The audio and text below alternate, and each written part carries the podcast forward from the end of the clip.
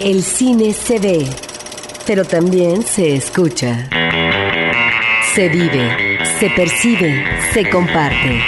Cinemanet comienza. Carlos del Río y Roberto Ortiz en cabina.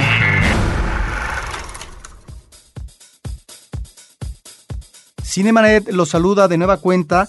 En esta ocasión y con la ausencia de Carlos del Río, vamos a, continuar con una entrevista a Eduardo de la Vega Alfaro, investigador de cine mexicano.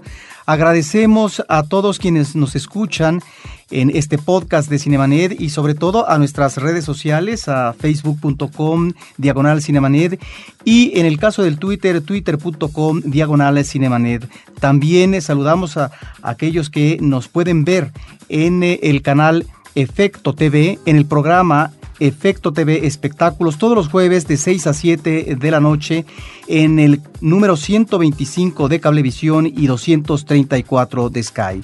Continuamos entonces con esta charla que me parece de alguna manera está arrojando saldo favorable sobre lo que ha sido tu trabajo, que es un trabajo arduo y además penetrante y muy completo sobre el cine mexicano. Eduardo, tú hablas eh, de nuevas generaciones que efectivamente, como tú mencionas, en uh, estos coloquios de historia regional cinematográfica, pues eh, observamos que existe no solamente la inquietud, sino también la preocupación académica y de investigación en eh, diferentes áreas geográficas eh, del país para abordar desde la perspectiva regional lo que es eh, ese cine, en donde finalmente no solamente se observa el cine que conoce el público en la pantalla grande, que es eh, el cine de la industria, sino también el otro cine.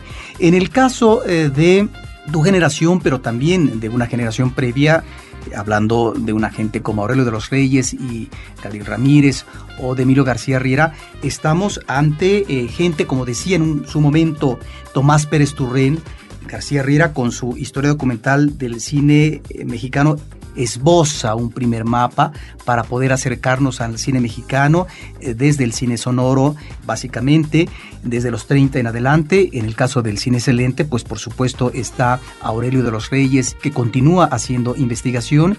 Lo importante son eso, la simiente que finalmente tú también logras cuajar y aunque es imposible en un programa poder abordar los diferentes directores que tú has trabajado, pero hay en principio un proyecto editorial en Guadalajara importantísimo por parte de García Riera, donde no solamente se aborda la investigación que cuaja en libros de cine contemporáneo, ciertos autores, sino a mí lo que me llama más la atención eh, son estos directores que tú, Emilio García Riera, llegan a abordar, que tienen que ver con eh, directores que emanan, digamos, eh, en el cine sonoro, aunque, digamos, hubieran hecho sus pininos en el cine silente, y ahí están estas monografías importantes porque eh, son la base, la fuente de conocimiento inicial, muy aparte de lo que ya uh, habían aportado o han aportado Aurelio de los Reyes, eh, Emilio García Herrera y otros, de personalidades como Alberto Goud, Arcadi Boiter, José Bor, Fernando Méndez, etcétera, Juan Orol. ¿Por qué esa preocupación tuya de esta etapa inicial que se genera el desarrollo de la industria del cine mexicano en los 30 y bueno, más allá que será en este caso los 40. ¿Por qué esos directores y no otros? Muy buena pregunta. Mira, cuando yo voy a Guadalajara a acompañar a García Riera, ya se habían publicado las primeras monografías, por cierto las, las difundió la Cineteca Nacional, las apoyó y las difundió la Cineteca Nacional como parte de su labor editorial. La primera era la de Fernando de Fuentes, la monografía de Fernando de Fuentes que hizo García Riera. La segunda fue la de Lupe Vélez que hizo Gabriel Ramírez, en este caso de una actriz. Y la tercera fue, tercera y última fue mi libro sobre Alberto Gut. Entonces ya teníamos esa experiencia que habíamos desarrollado aquí, que vimos que si nos abrían la opción allá en Guadalajara de seguir haciendo la investigación, el tipo de investigación que nos interesaba, pues teníamos que seguir este, dándole a esas monografías. Ahora, ¿por qué estas y no otras tan importantes o más quizá que las que hemos publicado? Pues porque también implicó en cada caso, digamos, el método que abrimos fue, o que propusimos fue el estímulo que el director te podía dar, ¿no? que, que la vida del director o, o las películas del director te pudieran dar. Entonces, eh, en lo personal, estas monografías de las que has hablado tienen que ver pues con un gusto muy personal que tengo por, eh, no por quizá no por toda la obra de estos cineastas, obviamente, pero sí por algunas obras o por algunas cuestiones que me interesaron mucho y que al mismo tiempo, pues a veces matábamos dos pájaros o tres con de un tiro, ¿no? Por ejemplo, el caso de Raúl de Anda. ¿Por qué me interesó hacer una monografía de Raúl de Anda? Pues primero porque era, es el realizador de, de esa serie de películas del Charro Negro que fueron de las películas que yo tengo memoria más remota, haber ido a, acudido a ver con mis padres al cine de la villa, ¿no? acá en el norte de la ciudad, cuando todavía existía ese cine. Y que bueno, son películas que podrás decir, pues hombre, qué malas son o qué flojas algunas. No, pero que a mí, que a mí me dejaron. Te nutrieron. Me nutrieron y me, y pues me emocionaron, ¿no? Pues este, como cualquier, a cualquier niño puede emocionar una película de cine de aventuras. época. Cine de aventuras, persecuciones, balaceras, etcétera, ¿no? Venganzas, todo este asunto. Detrás de eso había una persona que había sido, eh, por ejemplo, estoy hablando del caso de Anda, alguien nacido en Jalisco. Entonces estábamos en Jalisco, teníamos que también darle a Jalisco, pues ahora sí que por su lado, válgase la metáfora, eh, no hablando solamente de gente nacida en otros lados, sino sobre todo también en Jalisco. Entonces ahí se casaba, cazábamos dos pájaros de una piedra.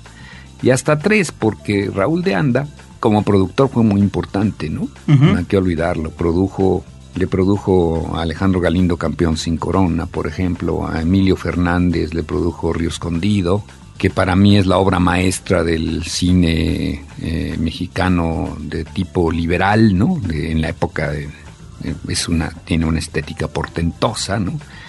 Produjo El Suavecito, por ejemplo, que es un superclásico. Y deliciosa comedia, sí. Sí. En fin, fue un productor, digamos que inteligente y apegado a su trabajo y yo lo conocí, lo entrevisté, tuve el gusto de conocerlo, entrevistarlo.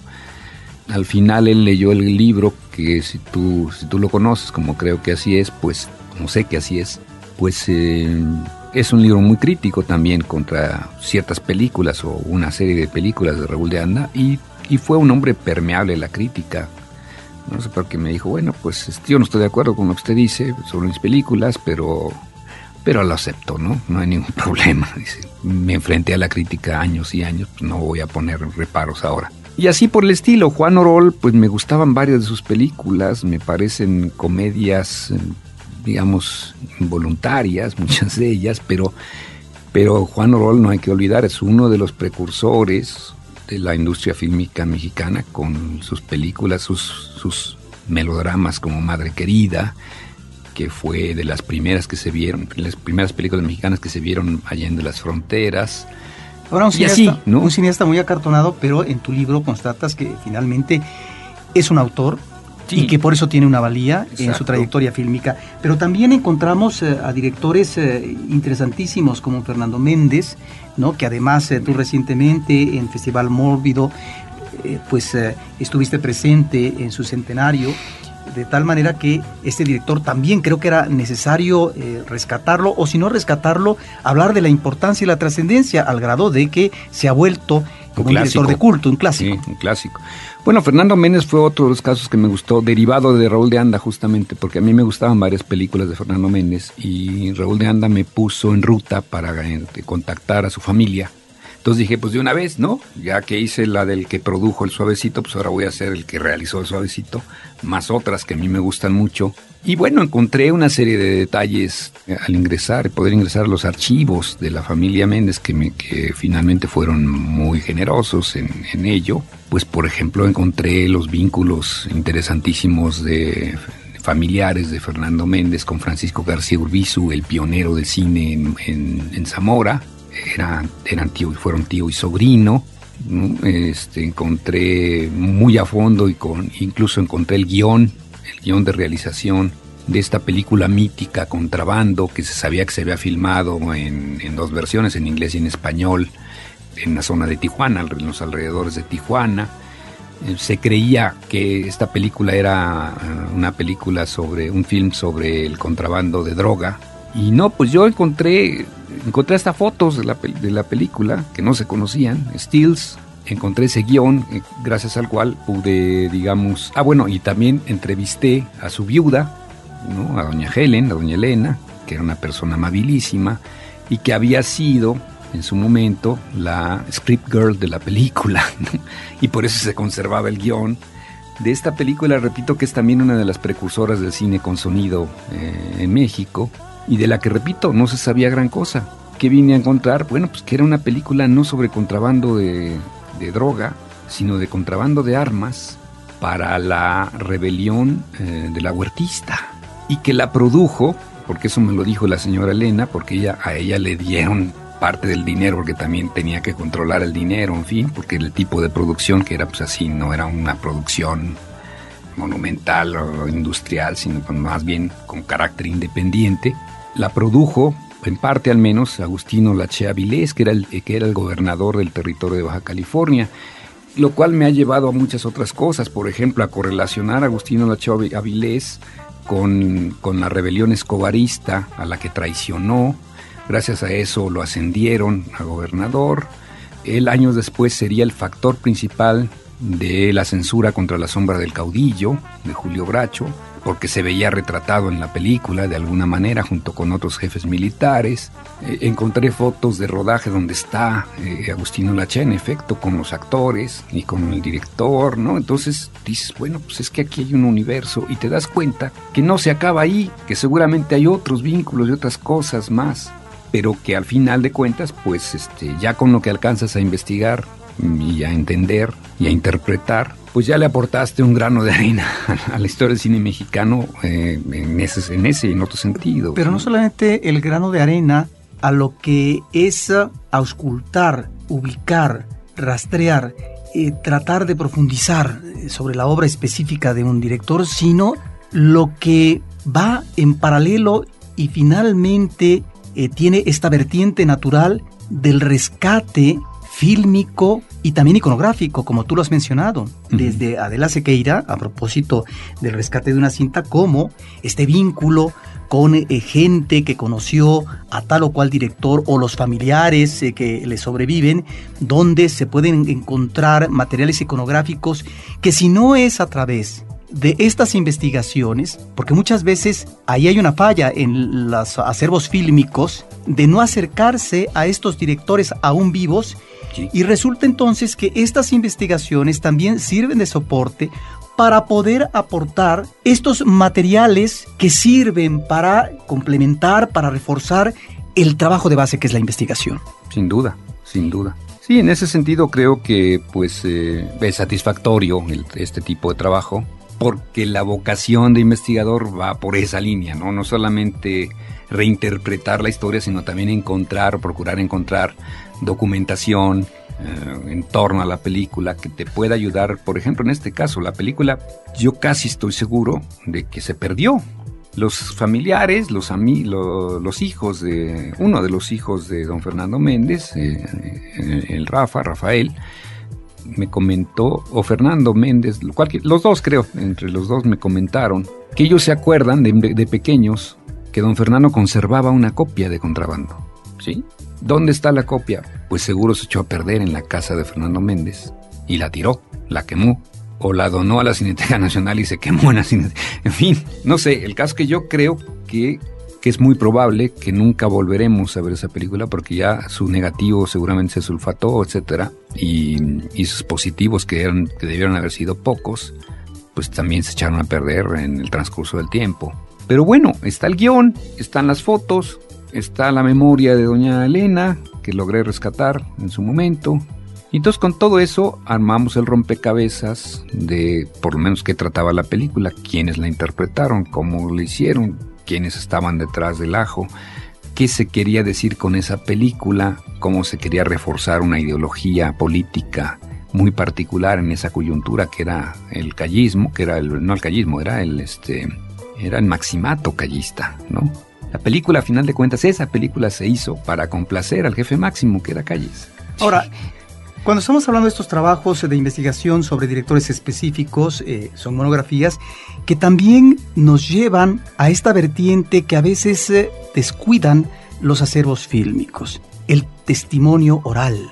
En este caso, tú puedes encontrar a lo mejor a un director todavía vivo, de los viejos, pero si no, están los familiares que estuvieron muy cerca del director y por lo tanto a través de anécdotas, eh, a través eh, del conocimiento y de la relación que tuvieron con el director, pueden aportar toda una serie de elementos informativos. Y aquí es donde te quisiera preguntar, porque también tu trabajo ha aportado, me parece eh, que de manera fructífera, estos testimonios orales que están en las monografías, pero al mismo tiempo cuando tú haces un libro conversando con Jorge Pons, que es uno de los cineastas importantes que emanan en la década de los 70, y al mismo tiempo eh, un libro sobre la actriz del cine de Marga López, de tal manera que estamos ante esa posibilidad que a veces exploran muy poco los acervos fílmicos, el testimonio, la memoria oral, por un lado, y yo conecto esto con eh, una interrogante, eh, a ver tú qué me dices, sobre lo que tendría que ser el deber de los acervos fílmicos de vincular la investigación con sus colecciones fílmicas o iconográficas, es decir, con lo que está ahí como donación, como parte ya eh, del acervo de estas instituciones como Cineteca Nacional o Filmoteca.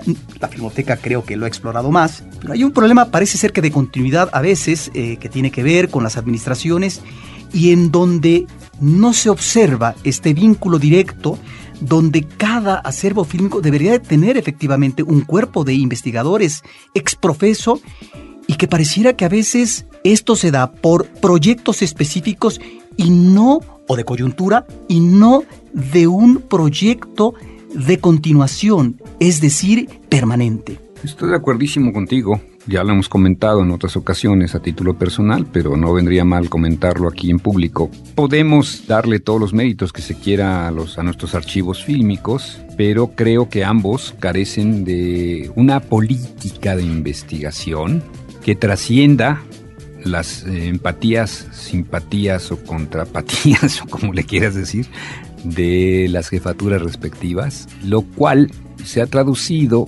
en una merma o una pobreza de, todo este trabajo. La Cineteca Nacional hace años, en los 70 cuando se funda, sí se preocupó por, por hacer esta labor, mal que bien, con todo lo crítico, la crítica que se le puede hacer a, a, esa labor, pero bueno, pero se tradujo en esta colección de cuadernos de la Cineteca Nacional que hoy son fuente inapreciable para muchos de nosotros. Pero no hay una consecuencia de eso. Pero no, pero exacto, no ha habido una política. Voy a ese punto porque eh, lo que quiero decir es que si hubo una política que si se hubiera mantenido hasta el día de hoy, ya tendríamos, imagínate tú, la cantidad de testimonios que obviamente el historiador tiene que cotejar con otras fuentes porque a veces la memoria pues este es infiel, ¿no? Y te olvidas o confundes una cosa con la otra, sobre todo las personas mayores a veces ya no tienen esa precisión de memoria. Y a estas alturas, por ejemplo, ya se tendría que estar haciendo lo que se hizo en su momento, lo que hizo en su momento la Cineteca Nacional con los pioneros del cine con sonido, que ese es el trabajo que se tradujo en los cuadernos de la Cineteca Nacional y que están eh, ampliados, que espero que estén, no, no, no me he atrevido a verlo porque igual sufro alguna decepción, que todavía esas, eh, las grabaciones originales se supone que están en el archivo de la palabra de Lina, ¿no? Ahora, parece que son inaccesibles o eran hasta hace poco, no lo sé. Pero la Cineteca debe haber continuado con eso. La Cineteca y el INA debieron haber hecho un continuum de todo eso. Y hoy tendríamos que estar entrevistando pues a Jorge Fons, a, esa generación de los 70 y hasta incluso más para acá, ¿no? A la generación que le sigue. E incluso habría que hacer una política, esa misma política tendría que haberse ya traducido en estar entrevistando a los cineastas que están ahorita en activo, los que están debutando, etcétera, para ir sedimentando una información que sería valiosísima para los investigadores del futuro, ¿no? Entonces creo que sí, ha faltado una política. De hecho, pues hasta no hace mucho había una política de investigación en la Cineteca Nacional, mal que bien que se tradujo de nuevo en publicaciones, pero que una nueva administración cortó, que esta, nueva, esta a su vez nueva administración no sabemos si quiere hacer, creo que sí, pero todavía no lo sabemos, no se ha traducido en algo concreto pero ya esta administración le quedan dos años. Entonces, esas cuestiones que tú dices, bueno, es que no se puede estar inventando este país cada dos, cada cuatro, cada seis años, dependiendo de quién llega a la jefatura de la institución, ¿no? Tendría que haber en efecto algo que trascienda eso, que esté legislado incluso o reglamentado para la propia institución y por la propia institución, que esas instituciones también sean escuelas de investigadores, que formen a su vez investigadores, ¿no? o que los capten o copten de, las escuelas de cine, por un lado, de las, de las escuelas de comunicación, por el otro, en fin, y que tengan su corpus de investigadores serios, sólidos, bien fundamentados, como cualquier instituto de investigación de la UNAM lo tiene. Y que sea eso permanente, ¿no? De aquí hasta que se acabe la especie humana, vamos a decirlo así, esperando que se acabe durante mucho tiempo, pero o que pase mucho tiempo para ello, pero así debe ser, ¿no? Cinemanet está de intermedio. Regresamos en un instante. Música independiente, de buena calidad y en diversos géneros, solo en Rebelión. Entrevistas con nuevos grupos y artistas que ya comienzan a dejar huella. Las redes sociales al servicio de la música. Manda tu demo y atrévete a sonar. www.rebelión.com.mx. Un podcast de frecuencia cero. Digital Media Network. Ahora, diseñar y hospedar su página web será cosa de niños. En tan solo cinco pasos, hágalo usted mismo sin ser un experto en Internet. Ingrese a suempresa.com y active ahora mismo su plan. Suempresa.com, líder de web hosting en México. Los problemas, errores y vicios de la sociedad y sus integrantes tienen ahora un espacio para ser destrozos. Comentados. Efecto Antabús. Crítica social desde el humor ácido y el sarcasmo www.efectoantabús.com, un podcast de frecuencia cero, Digital Media Network. Cinemanet. Ahora, ya que hablas eh, de esta necesidad, de este deber ser institucional, ¿cómo observas el panorama actual de la investigación sobre cine mexicano en México? Creo que eh, ya no solamente están eh, estos pioneros que has mencionado, estás tú también en el trayecto, sino que también en los últimos lustros, décadas, encontramos también investigadores que no necesariamente son ah, especialistas en cine, sino que a partir del área antropológica, de la historia, de la literatura, la literatura otra, eh, de una serie. La pintura, en fin. De la pintura, eh, tú has abordado efectivamente también eh, lo que tiene que ver con el arte pictórico a partir del texto que hiciste del muro de la pantalla, Einstein y el arte pictórico mexicano. ¿Cómo observas el panorama actual de la investigación del cine en México? Mira, yo observo que hay un gran potencial para que se siga desarrollando y, y, se retome y se releve la investigación que ya se ha hecho, que se está produciendo pero vuelvo al cotejo con España, con lo que te decía hace rato de España. Creo que, hay mm, pobreza en las instituciones por, la, por muchas razones, por estas cuestiones personales por un lado, porque no se les asignan los presupuestos suficientes para poder incentivar esto, hay, hay muchas razones que tienen que ver también con la política nacional, con el contexto internacional, con muchas otras cosas. Pero observo inquietud, observo talento, y observo que probabilísticamente hablando, si se llega a consolidar una política, no solo en, las, no solo en los archivos, sino también en otros casos, pues este, la investigación sobre cine se va a enriquecer, porque sobre cine mexicano principalmente se va a enriquecer porque, mm, porque todas estas aportaciones que pueden hacerse desde otras disciplinas, pues van a ayudar a consolidar esa visión del cine que es un arte muy particular, estarás de acuerdo conmigo. Eh, es un arte sin duda sintético, un arte que sintetizó a las artes que le precedían y que mm, por lo tanto puede y debe enfocarse desde muchos ángulos. Entonces creo que debe haber investigaciones desde muchos ángulos como ya las ha habido, aunque yo siento que todavía em, hay mucho por hacer, mucha tela por donde, de dónde cortar y que mi modelo de aspiración sería el español, ¿no? en ese sentido. Resumiendo, creo que hay eh, talento hay, ya se ha visto, por lo que podemos estar de acuerdo no con lo que dicen, con el criterio con el que se manejan algunas, algunos temas y demás de lo que se ha publicado. No seré yo el que me ponga a juzgar eso porque yo formo parte del mismo ajo, ¿no? Pero sí he sentido que hay vocación para hacerlo. Eh, hay gente que se está metiendo también a los archivos, a buscar cosas, en fin. Eh, una cuestión que he observado es que las revistas electrónicas, o sea, Internet, abre la posibilidad de que a mucha gente que no tiene manera de publicar sus hallazgos, sus trabajos de investigación más o menos serios o sólidos, pues ahí está la, opción para publicarlo. Ahora, ahí en está, el caso, en Internet. Yo creo que también en Internet se puede publicar. Ahora, en el caso de eh, gente como Emilio García Riera, encontramos que a partir de él hay una formación de gente que no solamente se dedica a la crítica, sino también a la investigación. Eh, estás tú, digamos, en este proyecto que finalmente ha cuajado en eh, un investigador muy serio de cine mexicano. Tú, a tu vez, ya para tratar de terminar este programa, has también incidido en estas nuevas generaciones en términos, eh, no solamente tú, sino otros investigadores que van en paralelo trabajando sobre el cine mexicano, no solamente en incentivar, sino en formar o de alguna manera apoyar o asesorar a esta gente que no solamente tiene una inquietud como calentura de pasión cinematográfica, sino que tiene una formación académica que está tratando de incidir en lo que es un estudio serio del cine mexicano? Pues mira, en la medida de mis posibilidades y capacidades, creo que sí he incidido eh, de alguna de otra forma. He incidido, por ejemplo, ah, porque, bueno, tengo ya muchos años, desde que llegué a Guadalajara, aún antes, este, de impartir cátedra de diferentes temas, todos relacionados con el cine. Y ya no sé cuántos alumnos han, han tomado mis cursos, ya, ya ni, ni quiero calcular, pero han sido ya bastantes, creo yo. Y no todos, pero sí un porcentaje de ellos se ha interesado por el cine, ha hecho tesis conmigo, yo he sido asesor de tesis. Y pues por ahí creo que he podido incidir de alguna u otra manera.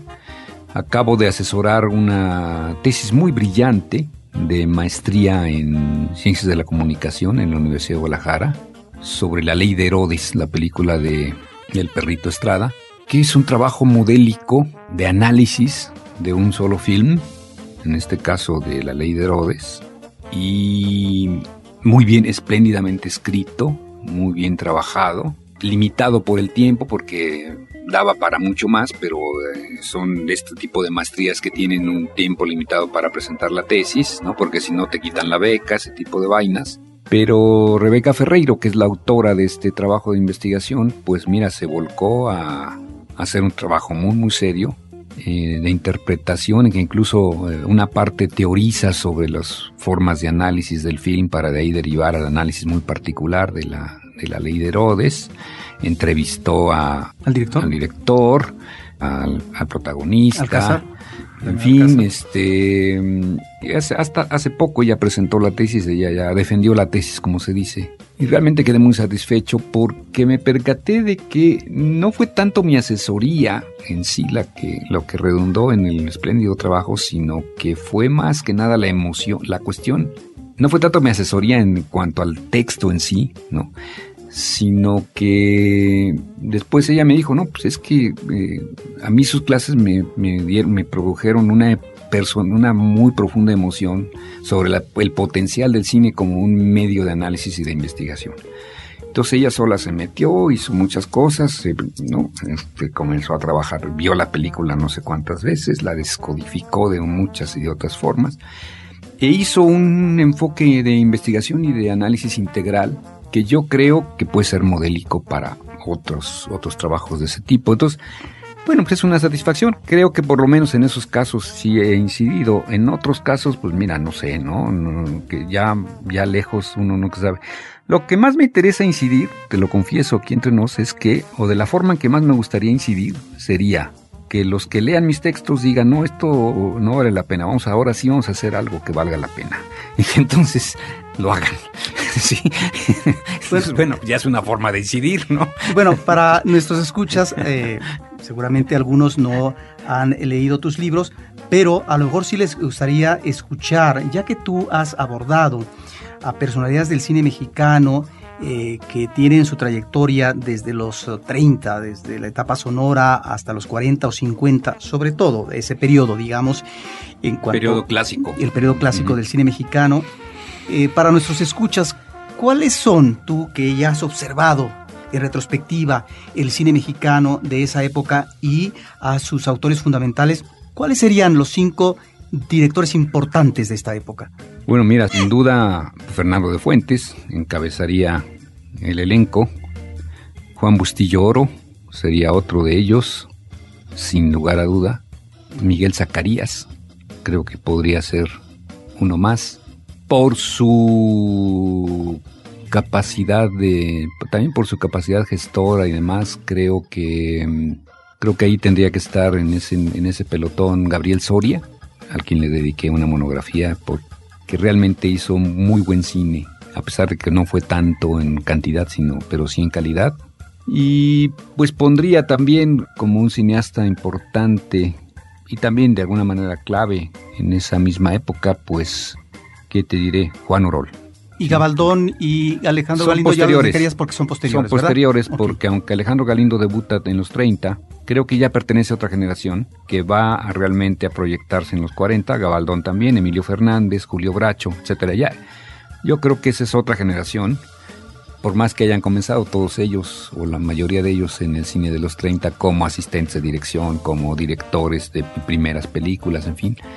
Pero creo que esa generación más bien estaría, eh, Ismael Rodríguez sería otra, esa ot- parte de esa otra generación, pero yo dejaría esos cinco mm, como, como clave, ¿no? Fernando Méndez también sería de esta otra, en fin, ya esa, esta segunda generación, la de los 40, tiene la ventaja con relación a la anterior de que se nutre de esa misma generación y, la trata de trascender y lo logra, y de que el contexto que son los 40, que es, que el desarrollo industrial, el cine mexicano, la, el que se ve en el extranjero y todo eso, pues les ayuda sin duda, ¿no? Contribuye para que hagan incluso obras mucho más sólidas y que visualmente se, se vean así mucho más impactantes y se observen más impactantes, etcétera. Eso Para- es lo que yo diría. Para finalizar, Eduardo de la Vega Alfaro, en un principio de esta conversación que se ha prolongado, pero que nos pareció importante continuar para ubicar la trayectoria y la trascendencia eh, de tu trabajo como investigador del cine mexicano,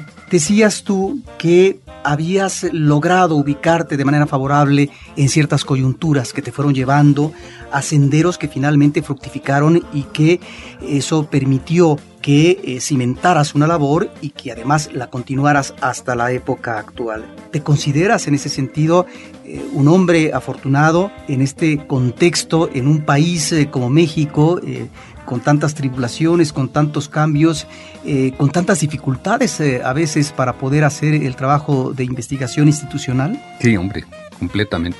Muy afortunado. Tan afortunado que eso me genera un problema de conciencia, me obliga a ser mejor, a procurar ser mejor, a, a profundizar más, porque hoy por hoy, como soy profesor investigador en la Universidad de Guadalajara, pues estoy obligado, a cambio de un sueldo, a, a investigar, ¿no? Pues es el trabajo que tengo que hacer. Y entonces, pues, por lo menos yo a mí, a mí mismo me trato de obligar a superarme porque me siento muy afortunado, más afortunado que otros, que a lo mejor tienen muchísimo más talento que yo y que habiendo estado en mi lugar, pues pudieron haber hecho cosas mucho mejores. Entonces, en ese sentido sí me siento responsable y por eso procuro pues superarme, ¿no? Y buscar eh, temas, etcétera. Eso me ha llevado a, a una situación en la que yo el otro día reflexionaba y me daba cuenta de que eh, en ese afán, en este afán de superarme y de, de ser responsable ante la sociedad que finalmente es la que a través de sus impuestos me paga por investigar, porque esa es la verdad, pues me daba cuenta que eh, esa búsqueda ha sido a veces eh, un tanto cuanto caótica y a veces desesperada y me ha conducido, me ha llevado a ser, a, convertirme más bien de manera involuntaria en probablemente la única, el único historiador y crítico, etcétera, investigador que ha escrito sobre dos cineastas tan disímbolos, tan 180 grados el uno del otro, tan distantes el uno del otro como de aquí a la Andrómeda, válgase la metáfora, como Juan Orol y Sergei Eisenstein, ¿no? creo que nadie lo ha hecho en el mundo, algo, algo similar, ¿no? Algo, algo, algo, algo análogo. A lo mejor sí, no lo, no lo sé, pero es probable que, Es probable que así sea, pero por lo menos yo no lo conozco. Pero ha sido parte de esa búsqueda, finalmente. Y finalmente ambos temas me han apasionado y creo que he encontrado cosas que han aportado a las respectivas, a los respectivos casos, ¿no? A sus respectivas biografías o monografías y sobre todo a su respectivo cine, a lo que plantea su respectivo cine. Entonces sí, me considero muy afortunado, pero por lo mismo me, considero obligado a, hacer lo mejor posible las cosas, ¿no? Entonces, pues es una tarea pesada, pero también fascinante por otro lado. Pues eh, Eduardo de la Vega Alfaro, Cinemanet, Carlos del Río y Roberto Ortiz, te agradecemos profundamente que nos hayas dado esta entrevista. Ojalá en una próxima ocasión que estés de visita a la Ciudad de México podamos abordar en específico a alguno de estos directores eh, eh, que ya no hubo oportunidad de platicar brevemente sobre ellos, el libro que tú escribiste sobre Rafael J. Sevilla o por qué no el de Arcadi Beutler, que es un director fundamental en los años 30 con la película La Mujer del Puerto o algún otro de sus libros. a, ver, a ver si hablamos de Chano Urueta finalmente. O de Chano Urueta, efectivamente, este trabajo de investigación que, estás realizando. y además, concluido. Con el cual eh, iniciamos la plática a propósito de cómo surge tu pasión en el cine, eh, en eh, cuanto a la relación con lo que finalmente fue este vínculo afectivo, amoroso de tus padres, de una película de Chano Urueta, pero ¿por qué no también platicar de temas que tú has abordado con suficiencia como los 70, esta década de producción fílmica mexicana importante, o otro tema que también tú has trabajado, que es eh, el presidio en el cine mexicano, las cárceles, ¿no? En donde habría eh, que ver estas películas que tú has ah, investigado, eh, como podría ser, no sé, Lecumberri, Cadena Perpetua, y los referentes actuales, ¿verdad? Que hay muchos, Como hay muchos, específicamente esta cinta que aporta mucho eh, sobre lo que es la filmación de un juicio. Presunto culpable. Presunto culpable, o otras películas que se han hecho sobre el tema como Mi vida adentro. Ahí están entonces tus trabajos de investigación, tus inquietudes, tus preocupaciones, y pues nosotros lo que recomendamos al público es que se acerquen efectivamente eh, no solamente al placer de ver las imágenes cinematográficas, sino a veces, eh, no tanto uno como cinéfilo, sino eh, el que se va a dedicar al trabajo de investigación, que se acerque efectivamente a estas fuentes de trabajos que tú has elaborado, porque ahí está la simiente, ahí están los fundamentos para poder ubicar debidamente al cine mexicano a través de diferentes épocas, a través de sus autores fundamentales. Te agradecemos profundamente por parte de Cinemanet, Eduardo de la Vega, Alfaro, y pues desde aquí, desde aquí eh, despedimos a nuestros escuchas de Cinemanet, recordando y agradeciendo a eh, nuestras redes sociales, en el caso de Facebook, facebook.com diagonal cinemanet, en el caso de Twitter, twitter.com diagonal cinemanet, y bueno, para conectarnos eh, www.cinemanet.com.mx y también los invitamos a que todos los jueves de 6 a 7 de la tarde